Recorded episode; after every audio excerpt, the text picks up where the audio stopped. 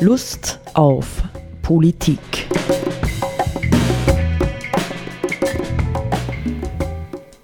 Liebe Hörerinnen und Hörer des Freien Radios Freistadt, Sepp Kiesenhofer und Roland Steidl begrüßen Sie zu einer neuen Sendung Lust auf Politik.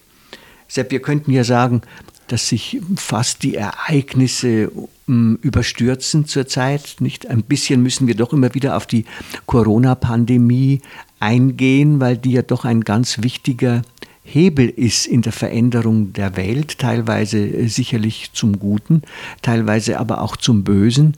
Nicht, wir nehmen heute auf am 5. Oktober.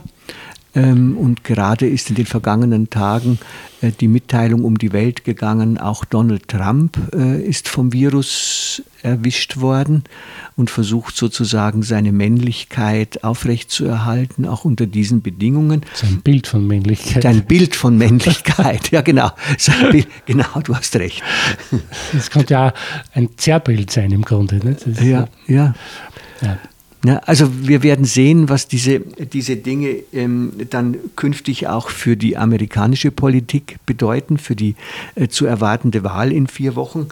Äh, vor allem, aber wir wollten heute mal äh, den Blick woanders hinwenden, weil ja doch offensichtlich ist, dass ähm, wir meistens, was die Corona-Pandemie hm, anlangt, mit uns selbst beschäftigt sein sind. Nicht also was ähm, gibt es jetzt an neuen Regelungen, an neuen Einschränkungen oder wieder an Öffnungen, nicht wie welche äh, Reisewarnungen gibt es wo und was bedeutet das für uns hier und natürlich vor allem auch mit Europa sind wir sehr beschäftigt und tatsächlich steigen ja jetzt in diesem Herbst äh, die Corona-Infektionen auch gerade europaweit wieder enorm an, nicht in Frankreich, in England.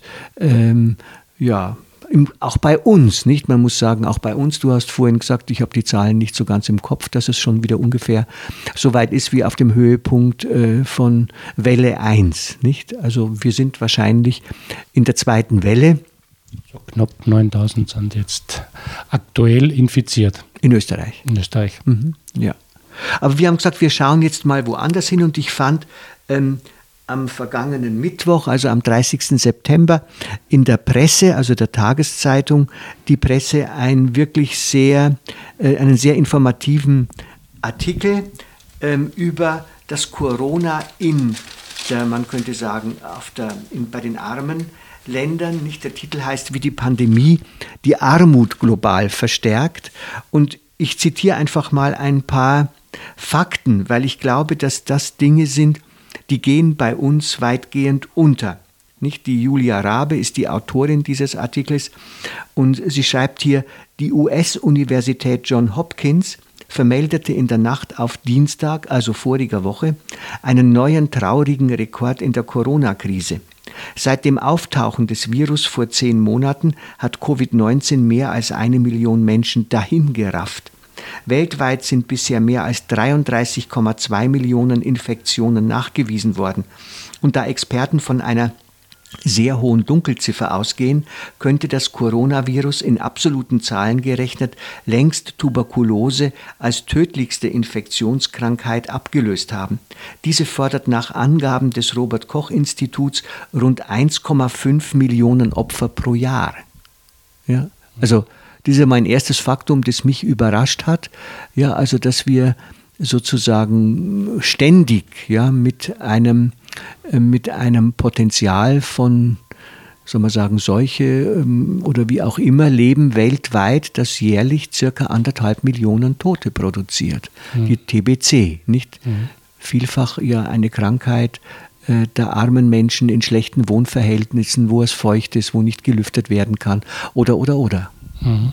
Da jetzt gerade mal in den Nachrichten auch so eine, eine Zahl, dass es Schätzungen gibt, ich weiß jetzt nicht von wem diese Schätzung kommt, aber dass es Schätzungen gibt, die davon sprechen, dass jede zehnte, jeder zehnte Mensch weltweit inzwischen sich mit Corona infiziert haben könnte. Das wären ungefähr 700 Millionen circa, glaube ich. Ne? 750. Mhm. Und offiziell sind es eben diese 33 oder mhm. 34 Millionen sind nachgewiesene Infektionen. Ja. Mhm.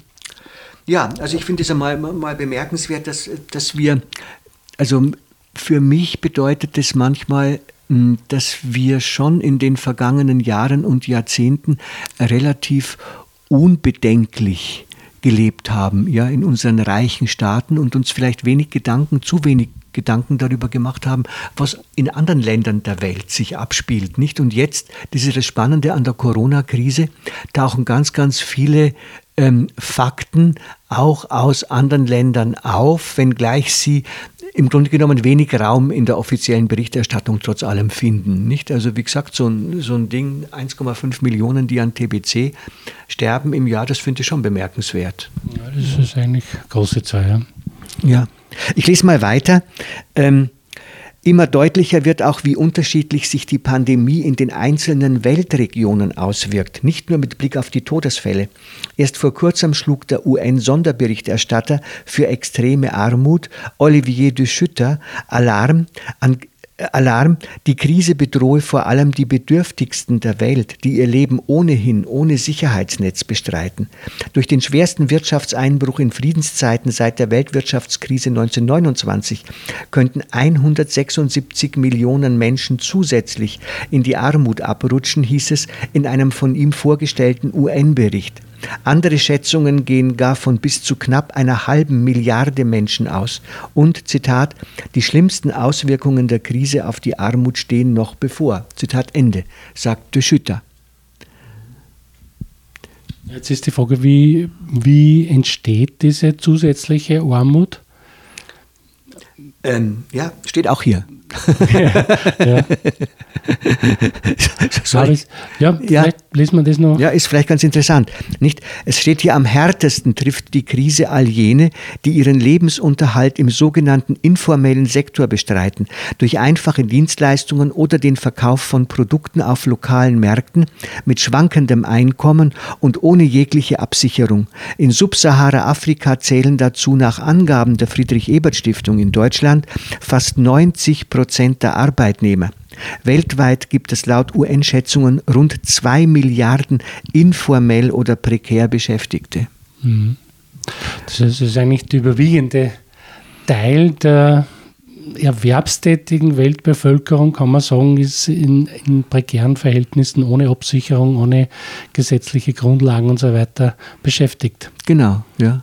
Und wenn da jetzt sozusagen krankheitshalber in den Familien Dinge passieren oder wenn Verkaufsmöglichkeiten wegfallen, weil man sozusagen äh, Distanz hält oder, oder Märkte geschlossen werden oder wie auch immer, ja, ähm, dann verlieren die natürlich alles, was sie haben und kriegen kein, keine Kurzarbeit und mhm. kein Arbeitslosengeld und keinerlei in irgendeiner Form äh, äh, gesicherte Gesundheitsversorgung. Sozialhilfe und dergleichen. Genau. Ja. Mhm. Ja. Also ja. 1,5 Millionen Tote an Tuberkulose und 2 äh, Milliarden Menschen, die tatsächlich in ihrem Erwerbsleben existenziell bedroht sind, das ist schon gewaltig. Mhm. Mhm. Ja, mm, die UN legen in dem Bericht eine Armutsgrenze von 3, das ist vielleicht auch wichtig, nicht damit man so ein bisschen Daten hat, legen in dem Bericht eine Armutsgrenze von 3,20 US-Dollar pro Tag fest. Nicht? Also wer weniger als 3,20 US-Dollar zur Verfügung hat, das sind weniger als 3 Euro. Nicht? Äh, der gehört zu den Armen. Die Zahl der Extremarmen, die mit weniger als 1,90 Dollar pro Tag auskommen müssen, wird nach Prognosen der Weltbank allein in diesem Jahr um 70 bis 100 Millionen Menschen steigen. Und ein Ende der Krise ist nicht abzusehen. Ja.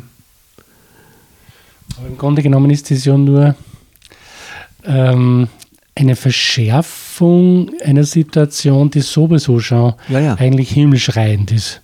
Also die, die, die Weltsituation, die so ausschaut, dass, was finanzielle Möglichkeiten betrifft, extreme Spaltung gibt zwischen einem ganz kleinen Teil der Menschheit, der unvorstellbar reich ist, und einem, einem auch noch relativ kleinen, aber immerhin so wie Europa oder ja, westliche Länder und so weiter, wo es einen sowas wie einen Mittelstand gibt, wo man halbwegs äh, gut leben kann aber die große, der große Teil der Weltbevölkerung aus, sozusagen nach unseren Maßstäben gemessen sowieso immer schon in der Armut war. Hungerthematik ist ja nicht verschwunden aus der Welt. Ja. Ist vielleicht aus unseren Medien, aus unserem Gesichtsfeld verschwunden, aber das ist etwas, was bestanden hat. Und das wird jetzt durch diese äh, Pandemie, Pandemie hm. verschärft. Und genau. Ja, ja ähm, da sagt derweil niemand, wir kommen dann im Zuge des Artikels nochmal drauf zurück, da sagt niemand, koste es, was es wolle. Ja. ja. nicht, dass wir diesen Menschen helfen müssen. Millionen steht hier im Artikel, die auf der Suche nach Jobs vom Land in die großen Städte wie Jakarta, Neu-Delhi oder Lagos gezogen sind, haben mit der Pandemie ihre Lebensgrundlage verloren.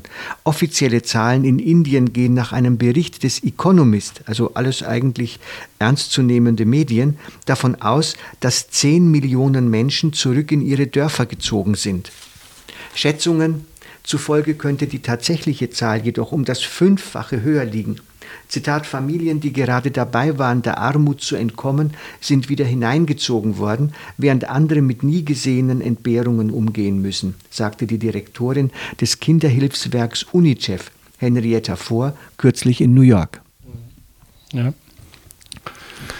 Nicht? Also wir haben diese Verstädterungstendenz, die Leute, die auf dem Lande äh, kein Auskommen mehr finden nicht? und hoffen irgendwie in der Stadt Jobs zu finden oder ein Unterkommen, die jetzt merken, also da haben wir auch keine Chance jetzt mehr. Nicht? Also mhm. irgendwo müssten wir uns vielleicht doch wieder ähm, unter ähm, extremen oder ähm, ärmlichen Bedingungen mit dem Land anfreunden, von dem wir gerade kamen. Nicht? Also diese sozialen Entwurzelungsprozesse und natürlich auch, man könnte auch sagen, die, man muss sich ja nur die psychische Situation der Menschen vorstellen, ja, die irgendwas aufgegeben haben, um äh, was Neues zu finden, aber dort auch überhaupt keine, äh, keine Entwicklungsmöglichkeiten mehr haben, nicht? Und mhm. wenn man so will, reumütig oder auch nicht reumütig zurückkehren. Mhm. Was mir aufgefallen ist, ist, es wird ja in dem, was du vorgelesen hast, in diesem Text, gesprochen von Armut und extremer Armut, aber die Frage ist, kommt ja nicht vor der Hungertod? Und das mhm. ist ja auch etwas, was eh immer gibt jetzt seit mhm. Jahrzehnten weltweit oder mhm. so sie wie lange.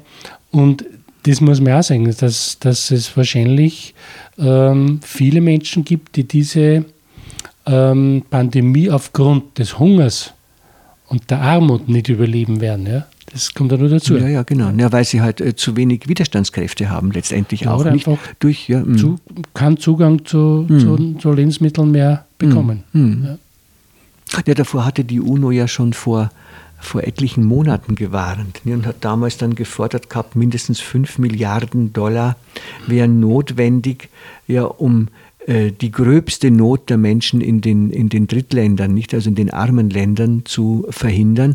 Wobei man dann sagen muss, äh, nicht was sind im Grunde 5 Milliarden Dollar eben ja, für die Rettung vieler, vieler Millionen armer Menschen im Verhältnis zu den Milliarden, die wir ständig zur Rettung von irgendwelchen Unternehmen, ob gerechtfertigt oder nicht, hinausschleudern. Genau, ja. Mhm. ja da gibt es da, da gibt's schon ein Gefälle, ja, ein Verständnisgefälle einfach auch. Mhm. Ja, und der Artikel sagte, ich greife ein bisschen vor, nicht?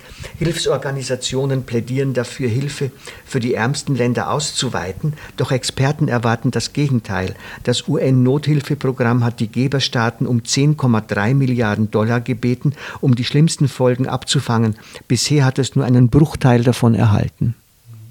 Nicht? Also wir sind äh, vor allem mit Selbstrettung beschäftigt, nicht wobei ich damit nicht herunterspielen möchte, dass das natürlich innerhalb unserer Gesellschaften auch dramatisch ist, arbeitslos zu werden, nicht? Und und äh, äh, ja, nachdem wir natürlich auch alle unsere Projekte haben, Haus bauen, Familie gründen, irgendetwas anschaffen, nicht? Und es ist natürlich für viele Leute jetzt auch bedroht, aber es ist doch ein völlig anderes Niveau, nicht? Es geht nicht nicht letztlich um Leben oder Tod, nicht? Oder so, sondern es geht halt um ähm, besser oder schlechter leben.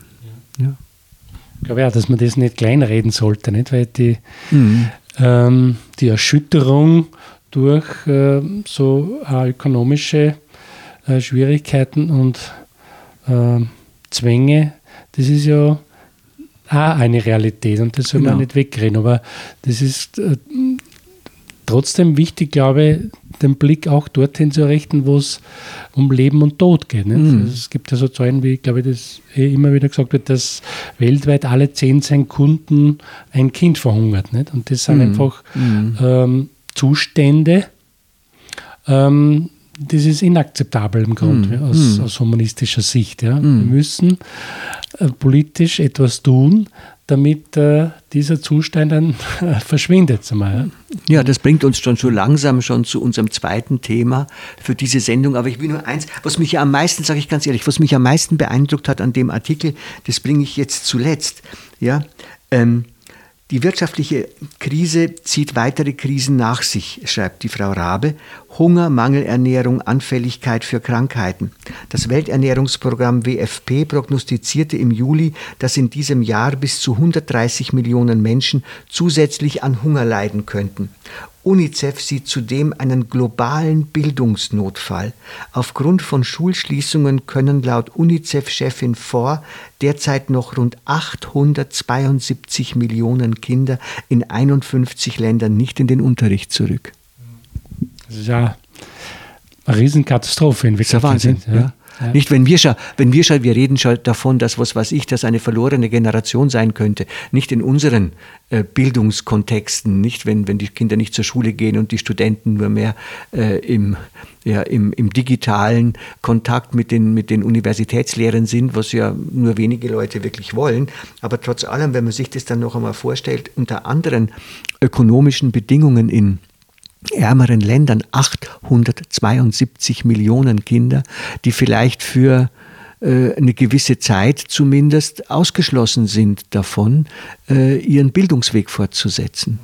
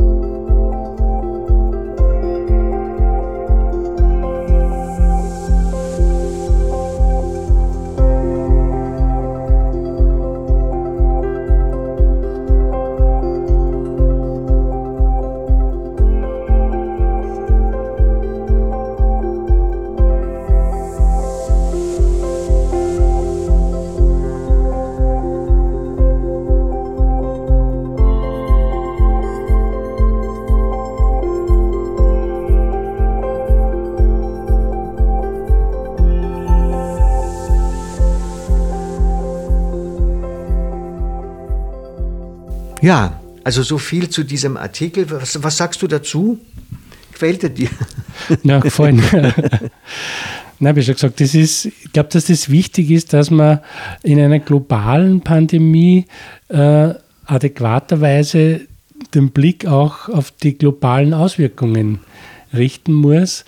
Und ähm, das ist ja offensichtlich, dass man so eine Pandemie, wie der Name schon sagt, nur global im Prinzip lösen kann. Ja. Es, muss, es muss, müssen Mittel und Wege gefunden werden, um ähm, da herauszukommen. Und jetzt danach natürlich die schlimmsten Auswirkungen zuerst einmal zu, zu lindern. Ja. Und da, dann finde ich das verdienstvoll von der Zeitung Presse, äh, diesen Text oder diesen Artikel ja. veröffentlicht zu haben. Ja, finde ich auch.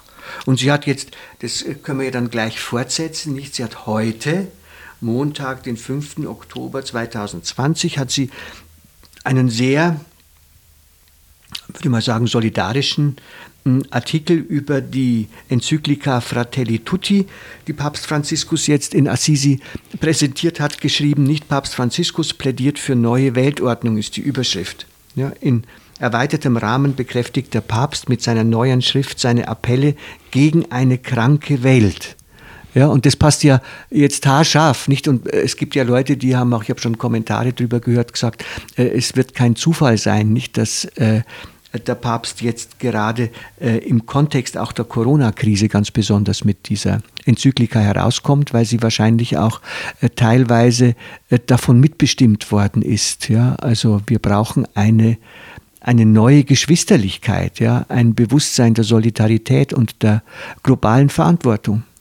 Ich glaube, irgendwo gelesen zu haben, dass er schon sozusagen beim Schreiben der Enzyklika war, oder es ist ja, schreibt er nicht alles selber allein, sondern es ist ja auch ein, mhm. ein Prozess mit verschiedensten Leuten, die da beteiligt waren sind. Aber es war anscheinend schon äh, im Entstehen dieser Text und dann ist diese Pandemie ausgebrochen und dann ist sie natürlich dann aufgegriffen worden. Aber ja. es war anscheinend nicht so, dass nach dem Entstehen oder nach dem Auftauchen dieser Pandemie an dem Text ja. zu arbeiten begonnen wurde. Ja. Aber es ist nicht so erheblich. Auf jeden Fall spielt diese Pandemie eine Rolle in dem Text. Ja, nicht? Ähm, nicht und ähm, ich finde es auch spannend, weil wir ja auch in den letzten äh, Wochen und Monaten oder überhaupt immer wieder dieses Thema haben, nicht, dass er von der kranken Normalität äh, spricht der Papst. Ja? Ähm, also das, was wir bisher gelebt haben, die, nicht die globale Wirtschaft will ein einziges kulturelles Modell durchsetzen. Zitat Franziskus, nicht? Mhm. Und äh, dass er dem widerstreitet und widerspricht, nicht? Und sagt, wir brauchen überhaupt ganz ein anderes Modell, weil äh, das, was wir wirtschaftlich bisher, gesellschaftlich, weltweit erleben, ist im Grunde genommen äh, tödlich, nicht? Diese Wirtschaft tötet. Wir haben darüber schon gesprochen. Ja, vielleicht nur einen kurzen Satz, nur, nur mal einen Rückgriff zu dem äh, Artikel von, von Frau Rabe und äh, die Auswirkungen, über die Auswirkungen eben der, der Pandemie für die ärmeren Länder. Das muss man ja sagen. Es gibt ja diesen, diesen Ausspruch von Jean Ziegler, dem Schweizer Soziologen und UNO- hoch, hochrangigen ehemaligen UNO-Mitarbeiter und so weiter, der ja gesagt hat, ähm, die Armut zu bekämpfen bedeutet ja nicht, den armen Menschen mehr zu geben, sondern ihnen weniger zu stehlen. Also das, mhm. das ist ja prägnant gesagt, äh, der Punkt, auf den es ankommt, das ist ja auch das wahrscheinlich, was mhm. Papst Franziskus meint, mhm. mit der kranken Welt oder die Wirtschaft mhm. tötet dass unsere Welt und unsere Wirtschaft eben so organisiert ist, dass es sozusagen einen großen Teil der Menschheit gibt, der die Arbeit macht und äh, die Bodenschätze liefert und ausgräbt und so weiter und so fort, und einen kleinen Teil der Menschheit, der von der Ausbeutung des Großteils der Erde profitiert mhm. und damit Reichtum schafft und so nicht. Also das ist aus meiner Sicht das Kranke, das, man muss einfach sagen, äh, es ist ganz wichtig, dieses Ausbeutungsverhältnis abzuschaffen, mhm. zu überwinden, mhm. sagen wir so. Sag doch mal den Satz vom Ziegler, der hat mir gefallen. Ja? Es ist die Armut weltweit zu bekämpfen, heißt nicht, den armen Menschen mehr zu geben, sondern ihnen weniger zu stehlen. ja, super. Ja, das ist ein guter Satz. Mhm. Ähm, vielleicht nochmal zurück zum Papst Franziskus. Nicht, ähm, äh, dem Artikel hier in der Presse. Also bekräftigt Franziskus im größten Teil seiner Enzyklika, also dieser neuen jetzt, auch die Lehren, die er seit seinem Amtsantritt vorträgt, gegen eine Wirtschaft, die von Finanzspekulation, Gewinnsucht und Konsumindividualismus getrieben ist und alles, was dagegen stehe, ausgrenzt, ja sogar wegwirft, auch Menschen, insbesondere die Schwächsten der Gesellschaft. Nicht da gingen nun keine schnellen Gelegenheitslösungen mehr, kein Zusammenflicken, da brauche es eine neue Weltordnung, eine globale Ethik der Solidarität, der Liebe und aus dieser Formulierung spricht dann schon Franziskus ganze Skepsis, eine gesunde Politik. Was wir eben sagten. ja, ja. Na, na, ich finde es schon schön, ähm, also mich freut es immer wieder zu merken, wie er eigentlich in unvergleichlicher Weise von seinem Amt her Klartext spricht. Ne? Ja. Das ist eigentlich, ich meine, es hat immer ähm, die verschiedensten Sozialenzykliken der römisch-katholischen Kirche waren ja schon immer wieder mal sehr mhm. entschieden, äh, was Kapitalismuskritik und so weiter betrifft und so, aber er ist ähm, da sicher in der Sprache und in der Haltung ähm, eine neue Qualität, würde ich jetzt einmal sagen. Also das ist sicher diese Formulierung, dass eine kapitalistische, ausbeuterische Wirtschaft tötet, das ist eine Formulierung, das haben frühere Päpste so meines Wissens in dieser Schärfe nicht verwendet. Da jetzt mal. Nicht oder wie hat er nicht gesagt? Nicht verwendet. Nee, wie, ja. oder wie, wie, wie, hat er gesagt? Nicht äh, dieses Wirtschaftssystem ist der Mist des Teufels. Nicht, das hat er doch in den ja. USA gesagt. Das fand er irgendwie auch eine schöne Formulierung. ja, in diesem Sinne, Sepp, vielleicht äh, noch so ähm, äh, ein, äh, ein paar abschließende Bemerkungen. Wir werden natürlich, wir werden von hier aus nicht das Leid der Welt ähm, lindern können. Aber ich glaube schon, dass es wichtig ist, Bewusstsein zu schaffen ja, und in irgendeiner Form, äh, wie soll man sagen, die Dinge für uns und für andere zu relativieren. Also nicht darauf hocken zu bleiben, dass wir sagen, das steht uns zu und wir müssen weiter und schneller und wie wir auch immer sagen, Wachstum, Wachstum, Wachstum, sondern zu sagen, es geht tatsächlich darum, zu teilen, ja, teilungsfähig zu werden ähm, oder, wie du das mit dem Ziegler gesagt hast, ähm, weniger, weniger den Reichtum anderer Menschen für unsere Zwecke in Anspruch zu nehmen. Ja? Und äh, das Menschsein, das Menschsein der anderen zu achten und sie tatsächlich nicht nur als Knechte für unseren Wohlstand zu sehen. So ist es ja derzeit. Das ist sozusagen übersetzt gesagt das Ausbeutungsverhältnis. Nicht? Ja, nicht? Aber es hat natürlich eine lange Geschichte. Ich las es jetzt letztens wieder nicht. Im Grunde genommen diese äh, Frage der Eugenik, die sich ja im Grunde genommen äh, durch das 19. und Anfang des 20. Jahrhunderts gezogen hat, hat eben eben diese, äh, ja, diese Diskrepanz auch geschaffen. Ja, es gibt die Herrenrassen, denen steht das zu, und es gibt sozusagen die niederen und minderwertigen und äh, ja, die sozusagen äh, nur als, wenn überhaupt, als Knechte für uns Bestand haben dürfen. Und ich glaube manchmal, dass solche ähm, Urteile ja unbewusst äh, bei vielen von uns noch immer im Hinterkopf sind. Könnte sein, ja. Aber, ähm, ich glaube, dass wichtig ist trotzdem, dass das immer mehr bewusst wird. Äh, wir sind eine Menschheit und ähm, ja. dass, dass die, die, die, das Ausbeutungsverhältnis etwas ist, was im Grunde genommen ja uns selbst alle zerstört letztendlich. Nicht? Das ja, ist ja es ist ein Irrtum zu glauben, das besagt ja der Papst in dieser Enzyklika, Enzyklika anscheinend auch, zu glauben, man kann jetzt sozusagen die bisherigen Systeme halt ein bisschen äh, reparieren und, und besser machen und dann läuft die Geschichte schon wieder. Der ist auf dem Holzweg anscheinend formuliert. Das ist so, mhm. finde ich irgendwie interessant, weil das ist schon sehr, sehr deutliche Sprache und einfache Sprache. Ja. Und das ist ja gut, das ist ja richtig so. Ja. Also es geht einfach darum, aus fundamentale, vielleicht sogar radikale, anders gesagt, äh, Mechanismen und Systeme und Strukturen einfach zu überwinden und, und mhm. Neues zu schaffen. Mhm. Ja, ich finde es einfach äh, gut, wenn man äh, gesellschaftskritisch denkt und sich dabei auf den Papst berufen kann, guten Gewissens nämlich. Und wir haben ja gerade eben vor dieser Sendung, haben wir die Enzyklika ähm, für uns bestellt und uns vorgenommen, tatsächlich auch über sie zu berichten. Das werden wir tun. Auf Wiederhören. Auf Wiederhören.